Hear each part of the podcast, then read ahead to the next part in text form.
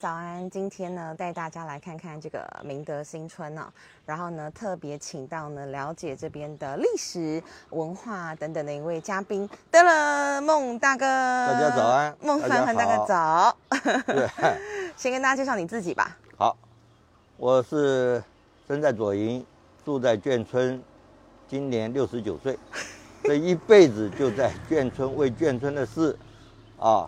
去做一些我们未来留下来的一些传承的文化。谢谢孟哥。那我们现在人在这个明德新村，是否跟我们说说它的历史？好，那这边是呃大家很多人都不知道的一块地方。这是一个大型的战壕，里面可以容纳两百人。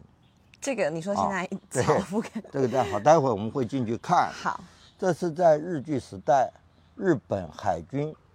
所建立的一个呃一个防空战壕，那当时第二次世界大战，盟军的飞机有轰炸左营的军港，明德新村、建业新村、合群新村都轰炸过。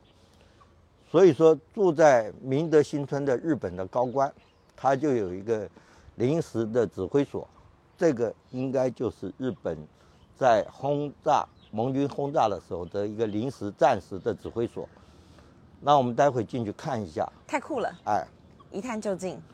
那这旁边是一个哨所，是。那我们小的时候是海军陆战队，他维护军区的一个一个一个警卫班啊，在这边。那我们先到好这个我们的防空洞看一看。没问题。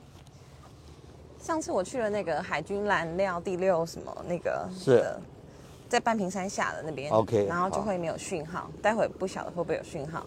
但我们还是尽力带大家来走走。那你看这边的它的一个呃一个一个遮挡墙，就有一米的厚度啊。那它里面的战壕的顶至少也是一米的厚度啊。就是为了可以抵御这个攻击。对。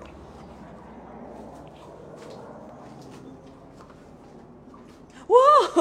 好，这边原来是有电的，吓到啊！这边原来是有电的，是那因为搬迁走了以后，他把水电都拆掉了啊，所以说我们下来的时候注意一下，这个台阶很高，好不好？不知道什么时候会失去讯号，但是还是尽量带大家看看。可以。容纳两百多人吗？啊啊！两百多人哦，两百多人，好。对。我们看这个站好，这个是重的。